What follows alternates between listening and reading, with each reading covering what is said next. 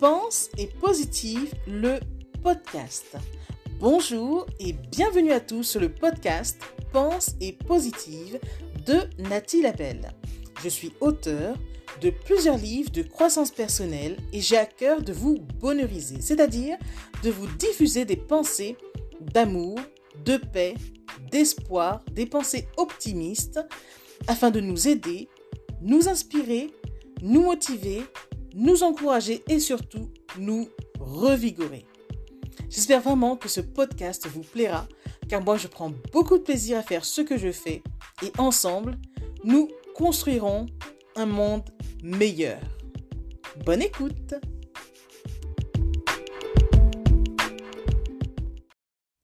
Critiquer, voire juger autrui, ne rehaussera pas ton estime de soi. Au contraire, agir ainsi te retire ta valeur.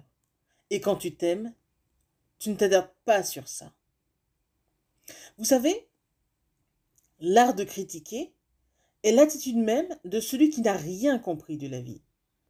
Il y a fort à parier que si tu es touché par la dite critique, c'est que tu en as fait une affaire personnelle. Autrement, cela ne te toucherait pas.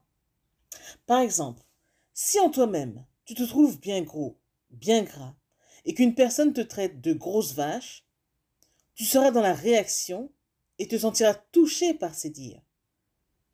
Mais si tu as suffisamment confiance en toi, quand bien même tu serais en surpoids et que l'on te traiterait de grosse vache, ta réaction sera différente.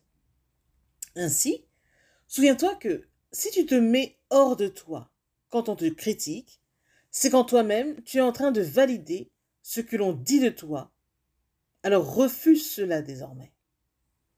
Car tu sais, toute critique en dit long sur l'état de la personne qui te critique. Cette personne montre indirectement qu'elle ne se sent pas aussi bien qu'elle veut le faire croire. Une personne qui se sent réellement bien n'a pas le temps pour s'adonner à de telles pratiques. Et elle est bien plus occupée à aimer ou faire le bien, tout simplement. En tout cas, critiquer ne permettra jamais de te rehausser. Au contraire, cela souligne juste que tu es au plus bas, ce que tu ne le sais pas. En tout cas, éteindre la lumière des autres ne t'illuminera guère plus. Pensez-y. Message de Nathalie Labelle.